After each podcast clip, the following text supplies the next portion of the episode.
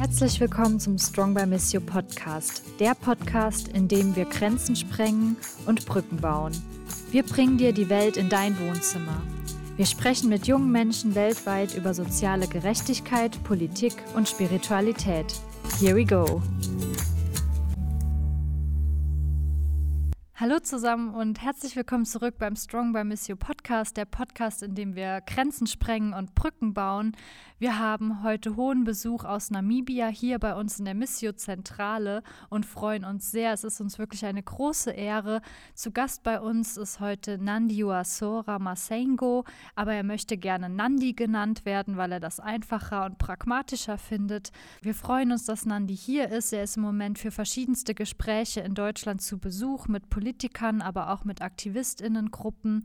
Nandi arbeitet zur Aufarbeitung des deutschen Kolonialismus in Namibia. Das ist auch das Thema der heutigen Folge.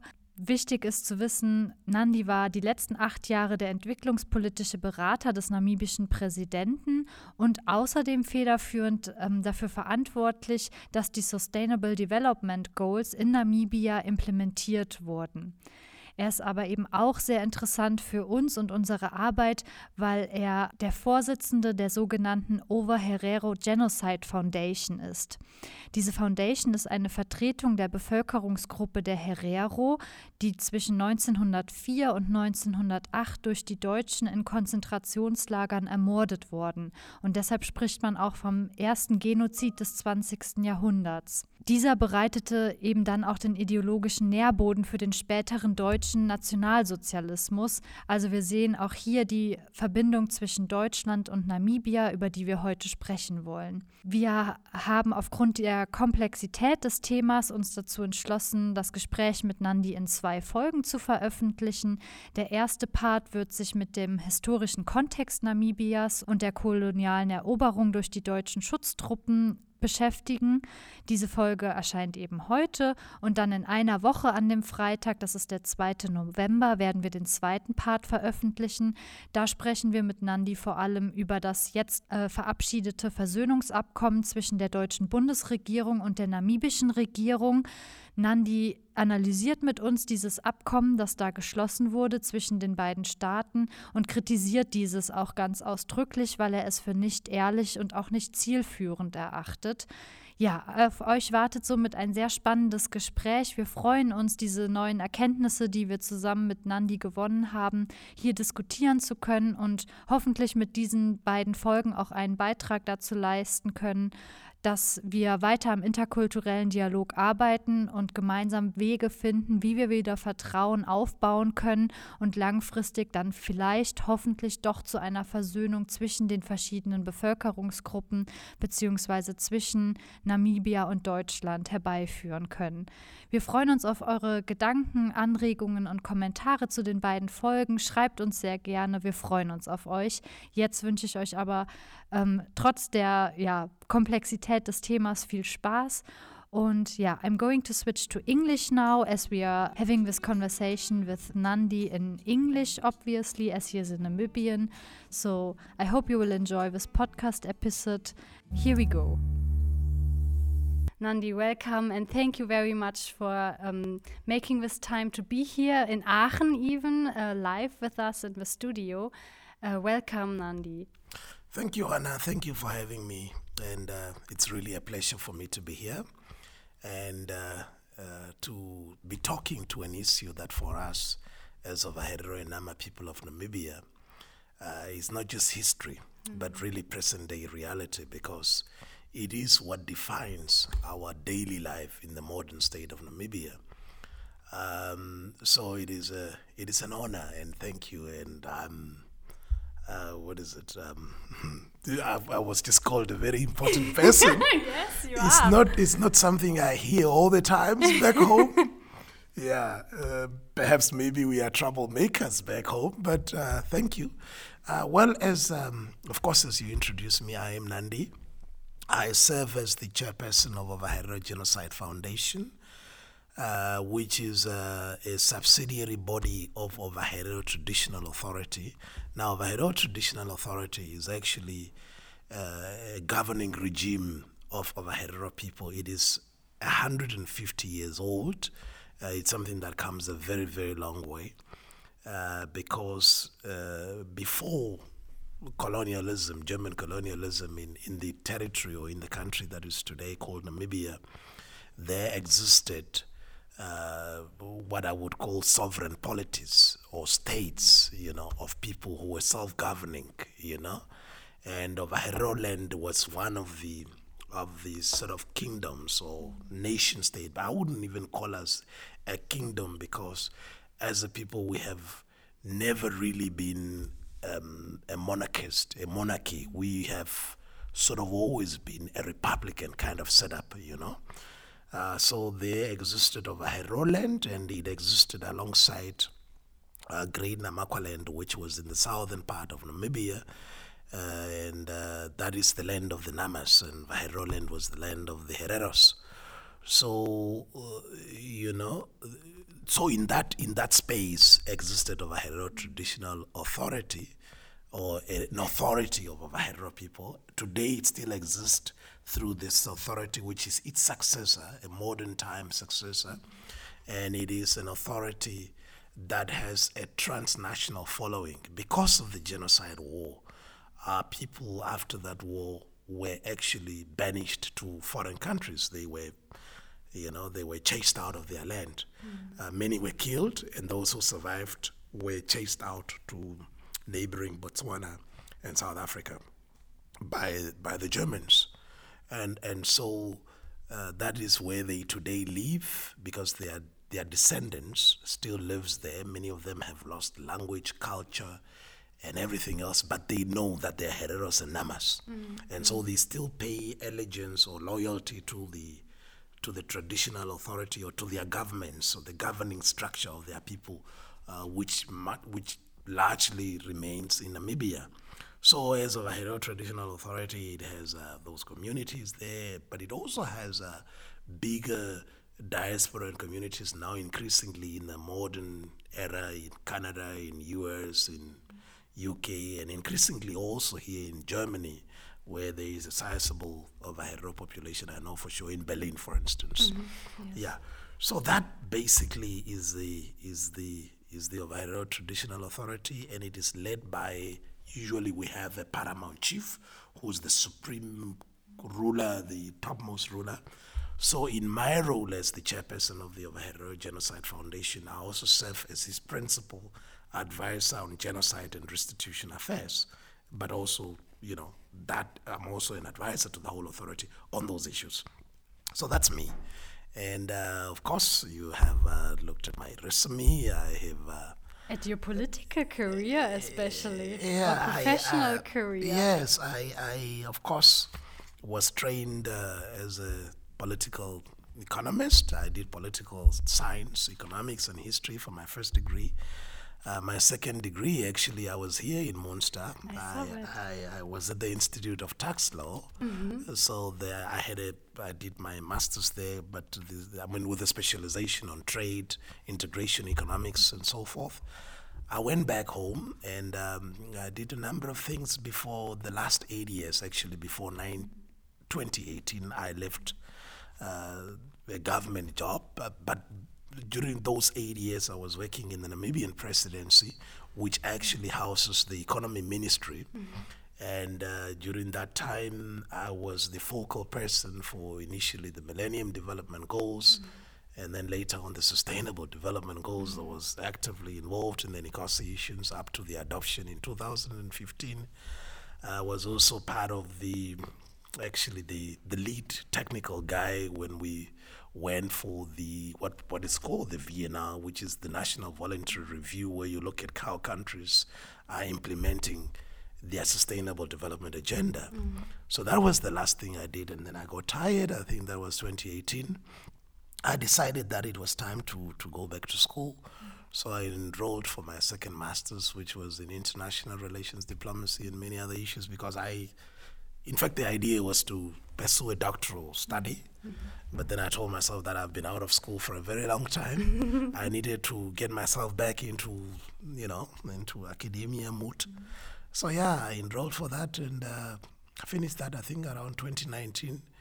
And uh, throughout that, I actually realized that um, I wasn't really the type of guy meant for, you know, just sitting by some desk and those kind of things. And plus, I knew that my people had long waged the struggle for restorative mm-hmm. justice. Yes. So I availed my services to the people, and I was put in charge of the Genocide Foundation, and that is how I got to be here. Mm-hmm.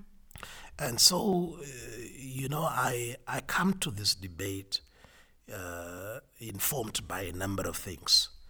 Uh, the first being that um, it's who I am. I mean, like I'm informed by who I am, and mm. I must ask, who am I? I'm an African. I'm a Namibian.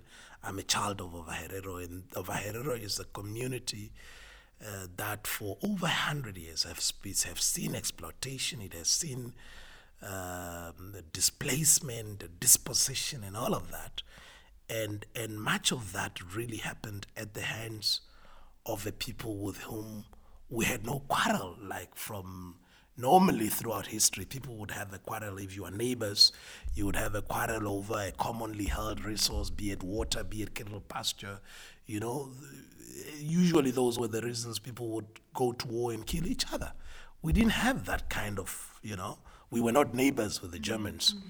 they just came to our space believing that they as a superior race have you know have the entitlement to take this land because, of course, coming from Darwin's theories of you know the hierarchies, uh, the strongest, or perhaps even somebody was telling me it's not even the strongest who should survive.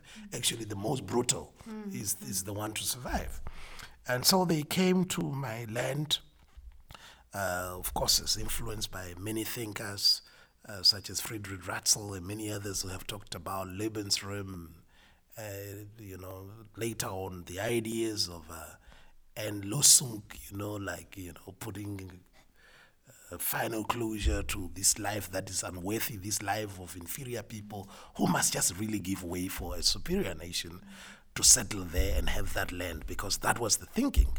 So obviously, this is how my people got to be the victims of this.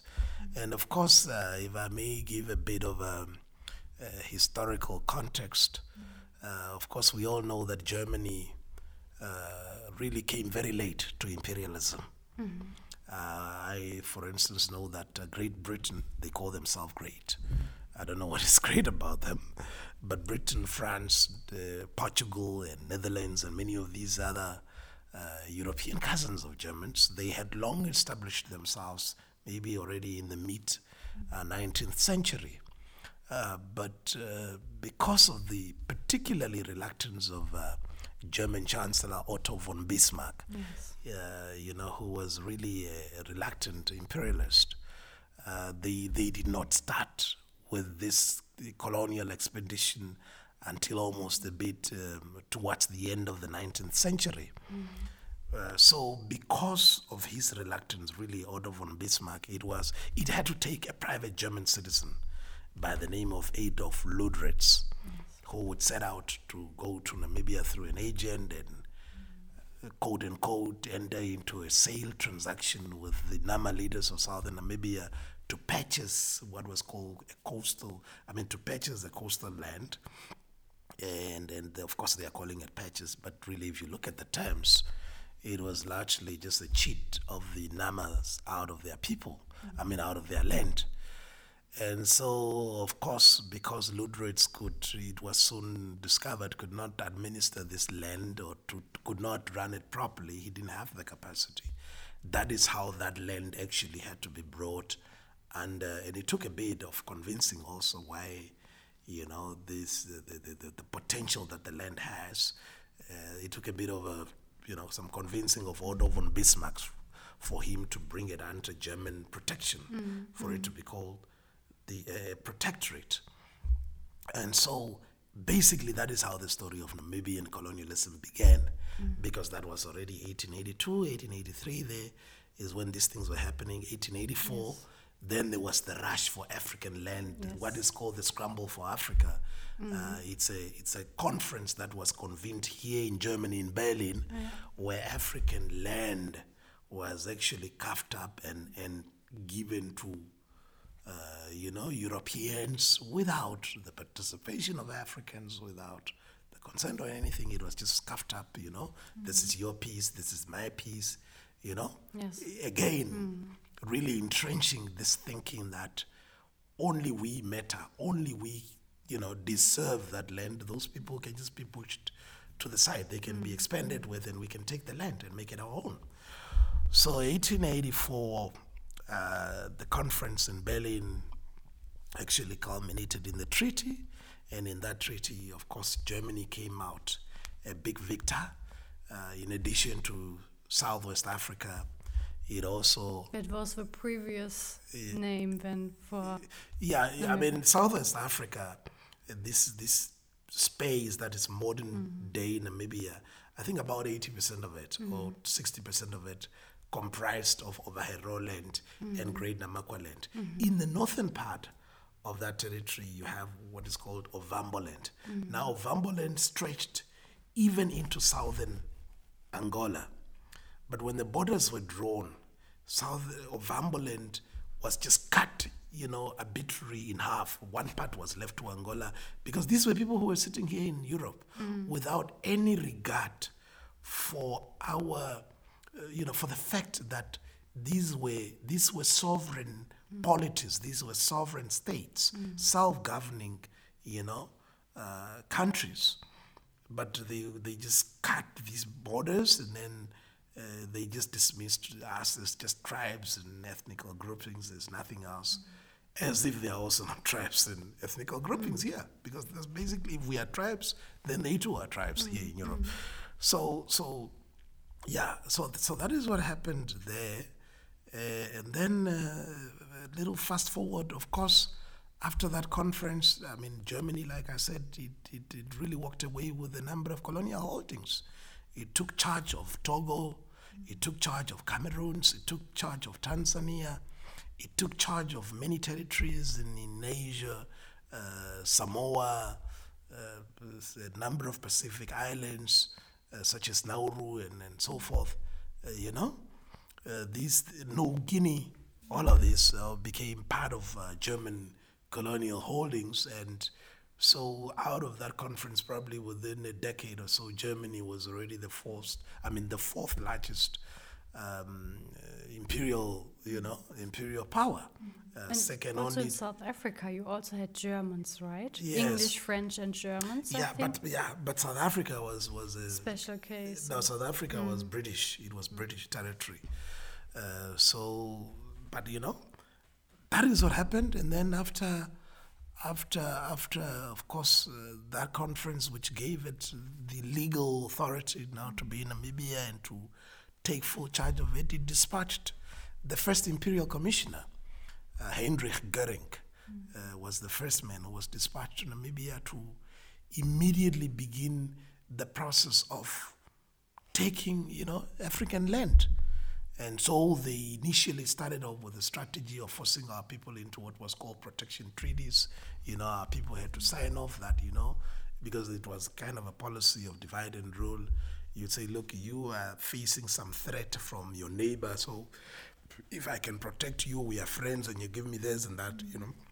That's what they they started, and but the Africans we realized that this was not really uh, any protection because there was no protection that was being offered. It was just a gimmick to cheat Africans out of their land. Through the protection treaties that our people were actually pressurized uh, to, to, to sign with the Imperial Commissioner Heinrich Goering.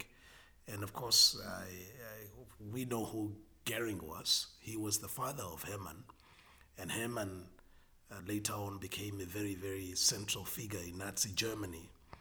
And so he learned these um, racial hierarchies really at the feet of his father. He was a good student of his father, and he was part of the group that would really ensure that um, uh, some of those lessons that he has learned as a young boy are now uh, put or applied with, with, with precision and intensity in, in, in Nazi Germany.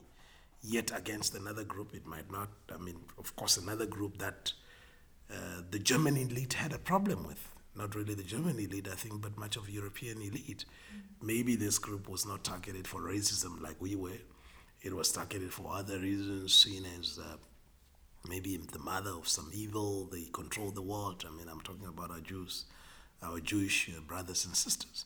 But the thinking really, it's all the same of, of this country or this German elite that saw itself. First, it has to go there and take over uh, this land that is inhabited by an inferior people.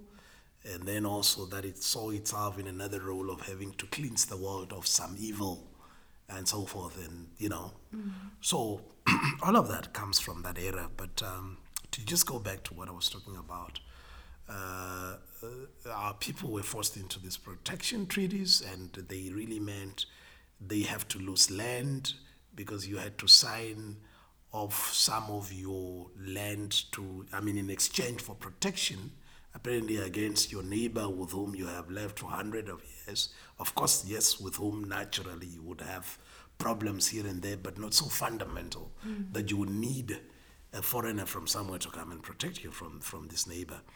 So through these treaties, really, our people began to lose land, and uh, already, I think, uh, by the count of, of uh, some some uh, researchers, by the end of 1903 already, Ovaherero people had lost about 3.5 million hectares of their land out of a total of 13 million.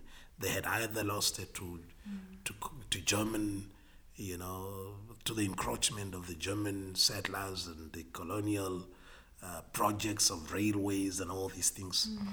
And so for them, it was becoming a perilous future. They were realizing that unless we really put an end to this, we might one day actually not be able to continue with our traditional life as we have known it because as, as pastoralist people, as cattle headers, you need land. Mm. And if your land is increasingly being eaten into by, you know, these uh, German non-invited guests, that became a problem. And so they decided that they have to resist. They have to rise up. And so what took place on the 12th of January 1904 uh, from the central Namibian town of Okahandja, present day Namibia of Okahandja, of Herero people rose up. They, they rebelled. Uh, in the beginning, of course, they scored notable successes. There were two battles uh, that are said to have, you know, where they have where they have sort of uh, militarily or militarily kind of neutralized the Germans. That was a big embarrassment uh, for for the Germans, and so the commander of the Schutztruppe, of the German troopers, mm-hmm. uh, had to be withdrawn for having embarrassed the Kaiser, losing uh, losing battles to an inferior people. Uh, that commander was Theodor Leutwein. Mm-hmm. He was withdrawn, and so then, of course, the way how wars were fought in German Southwest Africa, especially between the Hereros and the Namas themselves, who were neighbors for a long time and who've had their issues, you know.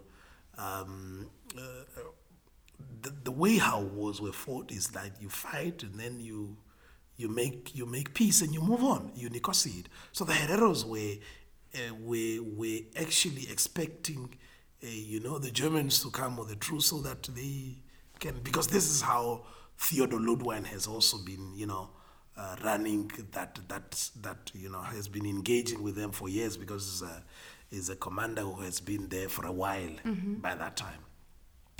But what they did not know is that Theodor Leutwein is now withdrawn, and a new man, a ruthless man by the name of Lothar von Trotha, yes. was actually going to be deployed, and he will come with one specific instruction with the active and consent of Kaiser Wilhelm II himself.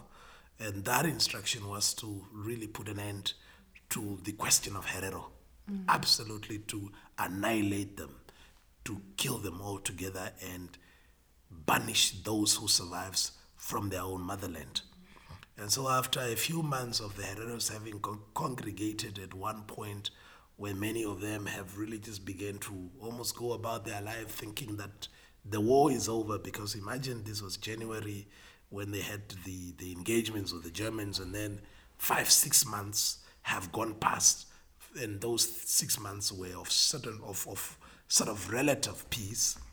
by August 11th, uh, you know, in fact, all these six months, the German were the Germans were using it for reinforcements from Germany. Week after week, there were troopers who were coming in, and what we also read uh, is that here in Germany, this was a big thing. You know, uh, so many young people were rounded up, and they were so excited to join the war with the Herero. These uh, rebellious, you know, blacks and and and, and, and you know this African King Samuel Maharero who had to be put, you know, who had to be who had to be extinguished.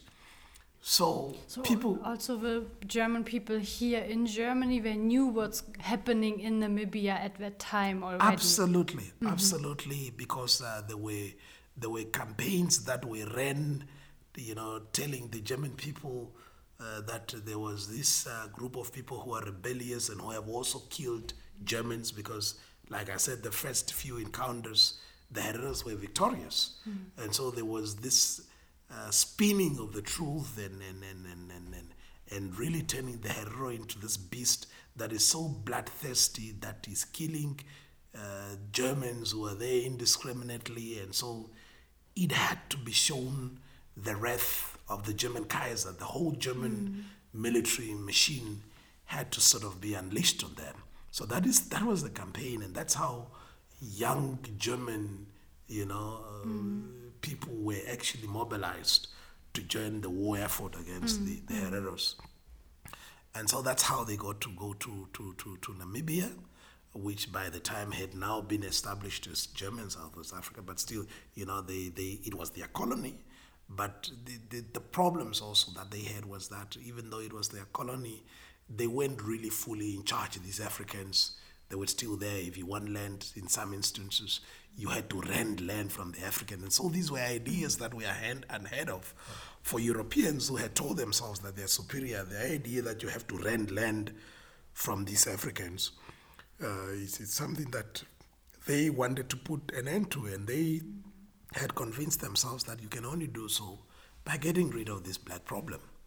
And so on the, the 11th of, of August 1904, almost six months after the start, six, seven months after the start of the of the first host, the breakout of the hostilities on the 12th of January, uh, von Trotha, who was the new German you know, commander of the Schutztruppe, actually you know, launched the decisive battle that ended over Heroland and Hereros as it was known then.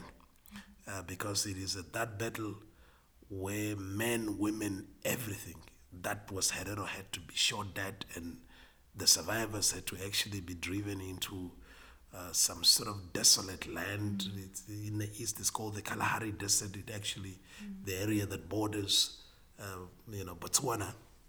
That's where our people had to be driven into. Uh, many who had fled, you know, the Germans would poison the water well so that they don't drink. They would guard them and stand there, you know. And um, yeah, it, uh, you know, people were driven into the wild. Those who survived had to eat whatever they could to to survive.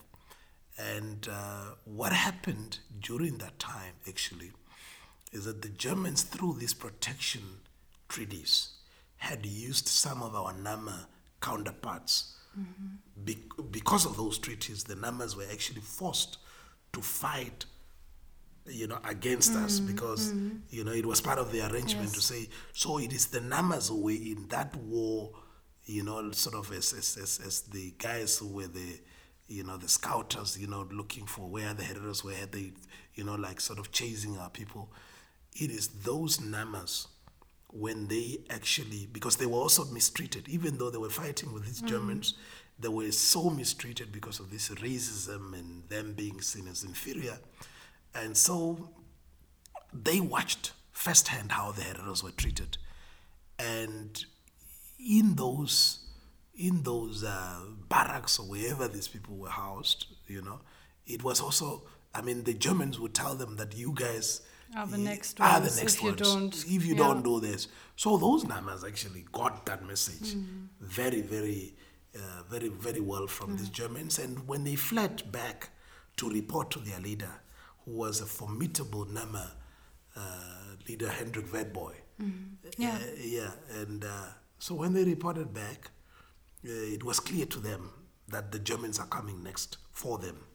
And so it was in the month of October, actually, on the second. In fact, before we get to the numbers actually also rising, uh, on the 2nd of October, after months of chasing and defeated people, a people who have literally been, uh, uh, been neutralized, you know, uh, still killing children, men, men armed, unarmed, women, everybody. Whereas actually there was um, uh, there was a, there was a policy on the Herero side not to not to kill any of the German women and children. In fact, often where they saw them, be it the Hereros or the Namas, they would even drive them back to their men or make sure that they. But on the German side, it was discriminate. Everybody had to be killed. And so, after months of chasing them into the wild, at a, at a village, somewhere, it's, uh, for those who have read about Namibian history, it's Odombodo Vindimba. von Trotha stood on a, on, a, on a bit of an elevation and actually proclaimed what historians will tell you was the first time um, a state policy to exterminate a whole people was actually put to pen and read out by you know, a, an emissary of the state, because that's what von Fontroda was. He was an envoy, he was a deployee, an agent of the Kaiser. Mm-hmm. And so he read out an extermination policy that really got us underway to the first genocide of the 20th century, which was mm-hmm. that genocide of Ovaherero and people. Mm-hmm. And so that was read out on the, 20, on the 2nd of October 1904. And which wasn't really recognized for a long time as a genocide. So that already tells Yes. us how And it wasn't really recognized as a genocide uh, because uh, there were also attempts to, whether, of course, we know that Nazi Germany later on also uh, kind of destroyed most of the of the documentation that related to their own history, but also histories of other genocides also. Because, for instance, we know that that order by von Trotha, there is an original copy, because these orders were actually then given to the soldiers to take them into the field to spread them so that the Hereros, because it was a message that was directly, you know, uh, you know, speaking to Hereros to say, you are no longer to live in, in, in German territory, which is which was their land. Uh, if you are found, you will be shot dead. I, I the great general Uh, of, of the imperial Kaiser, I will not take any more of your children, any more of your women. Whoever is found, they will be driven back to you, and so forth. So it was a direct, unambiguous message of we will kill you if you stay here. If you want to leave, run now. But otherwise, we are going to chase you and kill you. You know. So the first, I think there, there is an original copy. I understand in the archive of Botswana, and so maybe part that's part of the reason why many people didn't know about it because there was a deliberate uh, effort somewhere to destroy some of these materials. Yeah, but that is that is what happened there. And then, of course, in October, when the Namas realized what was happening to their northern neighbors of the Hereros, the Namas actually also rose up. They they they declared war, but of course, having learned from what was happening, uh, they decided, and having seen also firsthand what the German uh, modern warfare or what the German modern weapons can actually do, mm-hmm. they decided they are not going to, to fight the modern war because they don't have those kind of weapons. Mm-hmm. So they decided they will resort to fighting war the world the way they have known it, which was really guerrilla warfare. This mm-hmm. kind of attack, hit and run attack, you know. And so they did that for, and, and because that was very effective, and because they also knew how to navigate the terrain of Namibia very well, eh, because you know they knew where most of the water points were. The Germans didn't know theirs, Yeah. so often they would draw the Germans so deep into the play by tactic. Yes, into the bush, to the water. Would they, then only the Namas knew where the water points were. The Germans would chase and chase and chase, and then they get somewhere when they. When the Namas realizes that they're so tired or they're thirsty or something, it's now then they turn and attack. You know, so that's how they actually held out the Germans for about seven. I mean, for about three years up to 1907, and by the time actually they would surrender.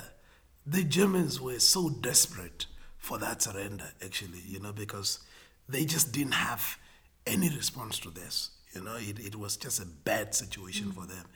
And what then would happen is something that is also very special and and and uh, and and particular to, to you guys in the in the in the church uh, missions, uh, because it was actually the missionaries. You know, when our people, um, when they were pursued into the bush and they stayed there, they took to eating fruits, anything like little things they can lay their hands on. It was actually the church when they, when the, when the Germans realized that, okay, these people have now gone. There are those who have fled into Botswana and elsewhere, but there are still very many who are who have taken refuge in the wild. Mm. They needed to get them back. You know, they want to continue killing them.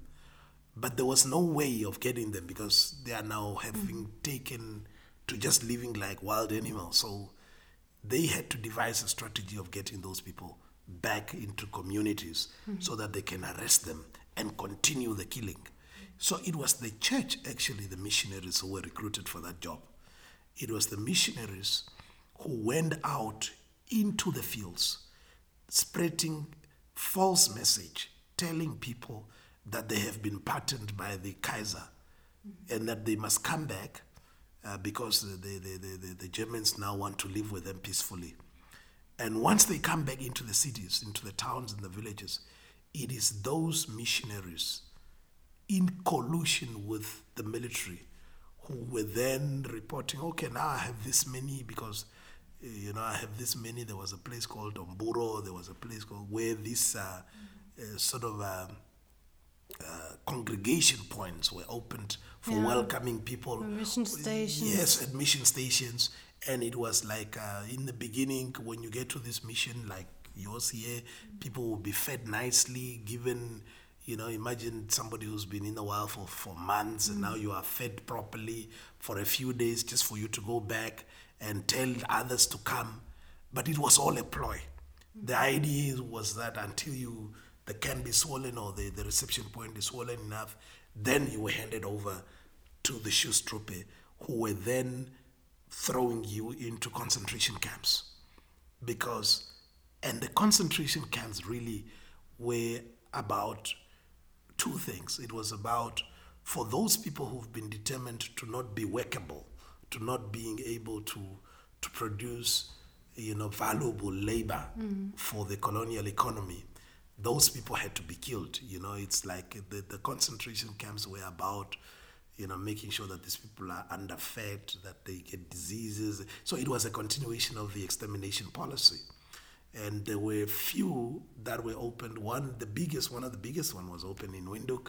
There was one in the town of Okahandja in central namibia one in Karibib, for those of you who would know Namibia, and then a bigger one that was opened at, at Swakopmund. And these ones were strategically placed for servicing the colonial economy. These were for cheap labor. Mm.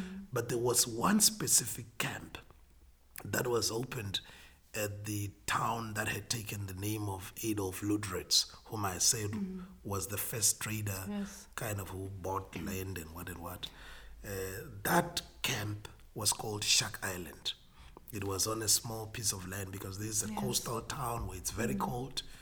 And that camp was really about, it was a death camp.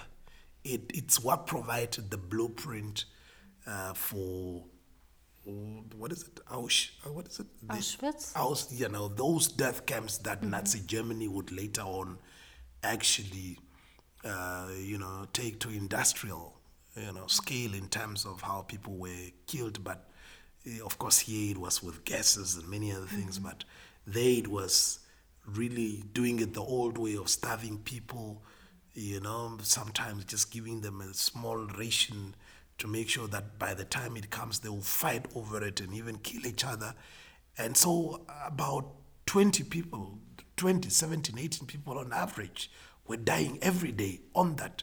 And it was mainly targeted for Namas because the Namas, because of their small physique, were seen as a people who were of no use, or the Hottentot as they were called. They were of no use to the colonial economy because by that time, the, the, the, the Germans had now also started investing in the infrastructure and all these things, the rail lines and all these things. So this cheap labor is what was worked uh, on, on those on those uh, on those projects, you know, to, to, to draw maximum out of them and just to dispose of them.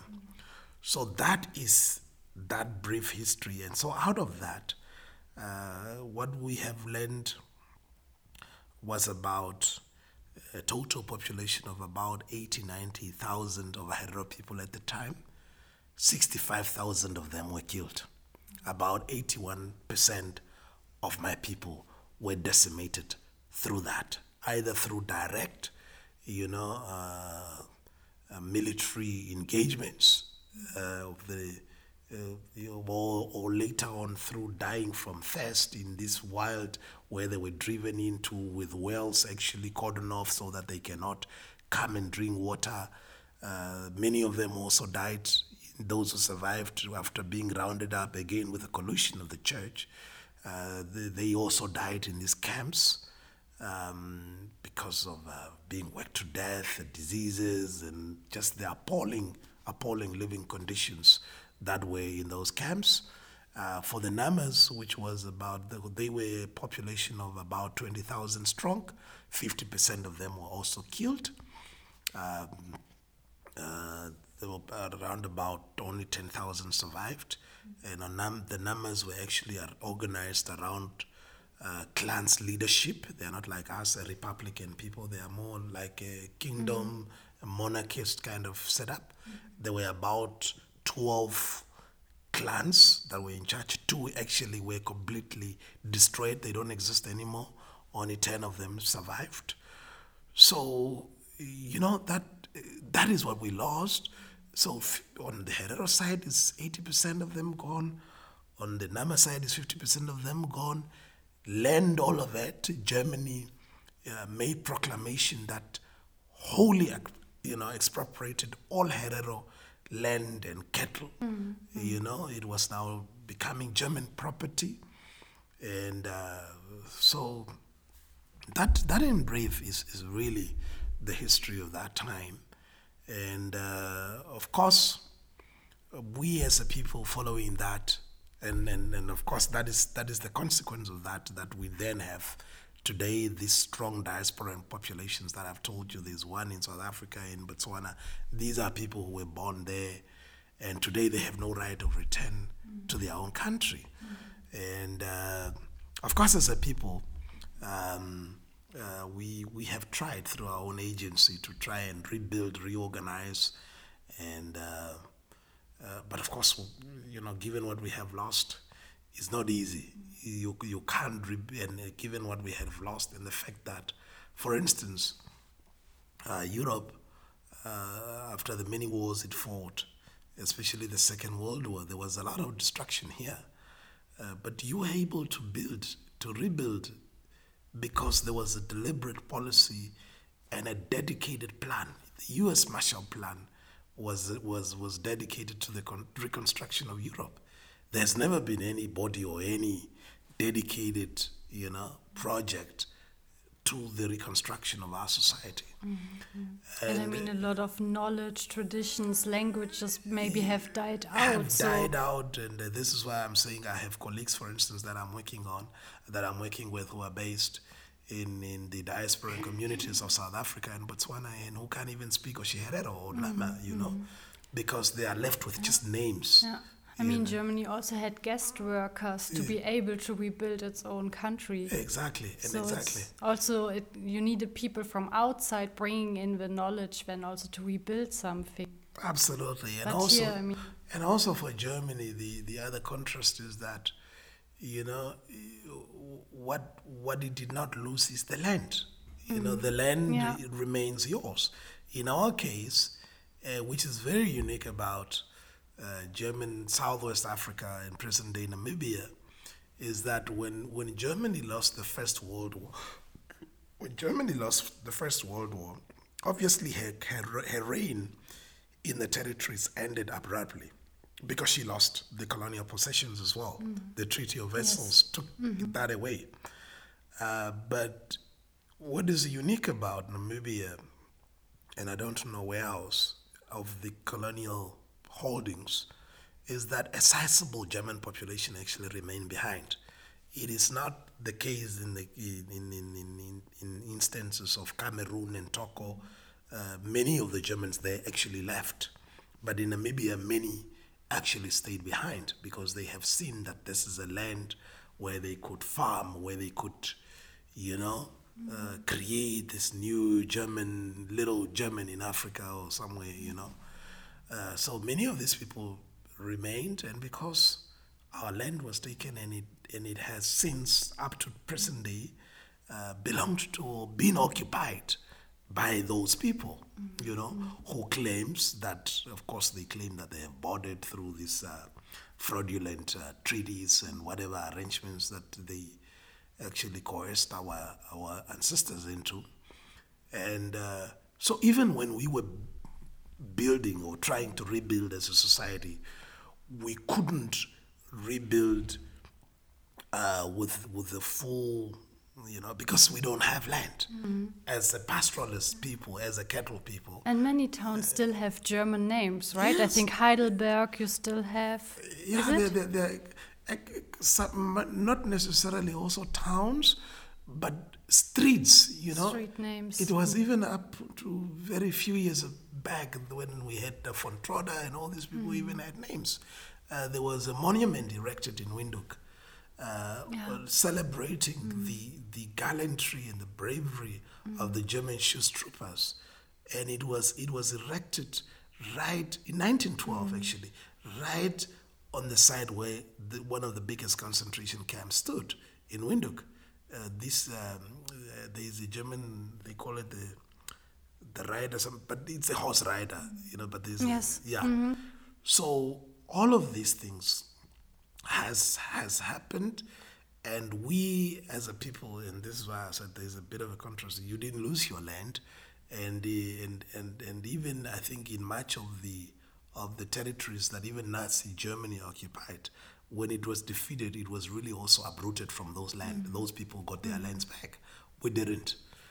So that has been our campaign. Mm-hmm. It has been our campaign to say we have lost countless human lives. And human lives, you can't really repay that. There is no value that you can say, I've paid you $2 billion or so much, and therefore you have your mom or your dad mm-hmm. back. You know, once that is gone, it's gone. It's, it's, it's, uh, it's irreparable. But there is so much else that the land that we lost remains in Namibia. And of course, we recognize that those who sit on that land uh, by virtue of their birthright, because these are now people who were born in Namibia, because so many years after that war, we recognize that they are fellow Namibians. And so we've been saying to them, let us sit around the table and see how we can live together. Because the idea where we are concentrated and just kind of um, congested into little islands mm. in a sea of land that all belongs to you, apparently as commercial land and all of that. We've been telling our colleagues that, or our compatriots, that that is not tenable. At one point, it is it is not going to be sustainable. You know, people are going to march onto your farms, or what you call your farms, which we call mm. occupied land, mm-hmm. basically, mm-hmm. because you know, we, we don't, we've never sold that land mm. to anybody. And even if anybody says, I've, because they some claim to have proof that they have bought it, in our system, land is communally held. Yes. It does not belong to a mm. leader. Even if you go to a corrupted it's not leader. A property. Yes, even if you go to a corrupted leader and you sign off some documents there, they are, they are of no effect mm. because that leader has no authority to sell that land to start with. So that has been our conversation to say, let us sit around the table. The government of Namibia, uh, in the, the, modern state of Namibia, of course, uh, there are also, you know, you, you, you would want to appreciate African politics and how uh, also sometimes our governments behaves when necessarily a certain issue is not very close to where it draws the majority of its vote from obviously, as a people who are now a minority, uh, we are not very closely aligned with the govern with the governing majority. So this issue of land mm. uh, has not really enjoyed prominence on the on the on the on the program of government since the dawn of independence mm. in 1990.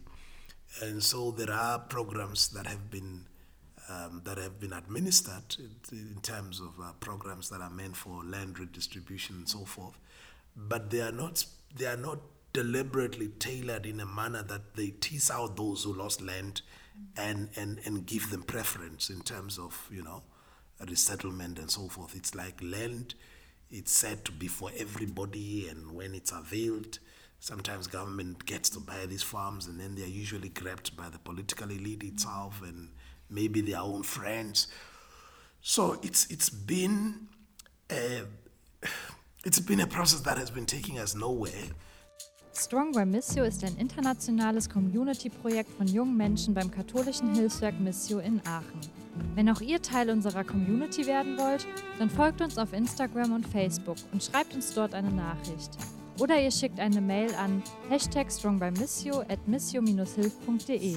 Wir hören und sehen uns.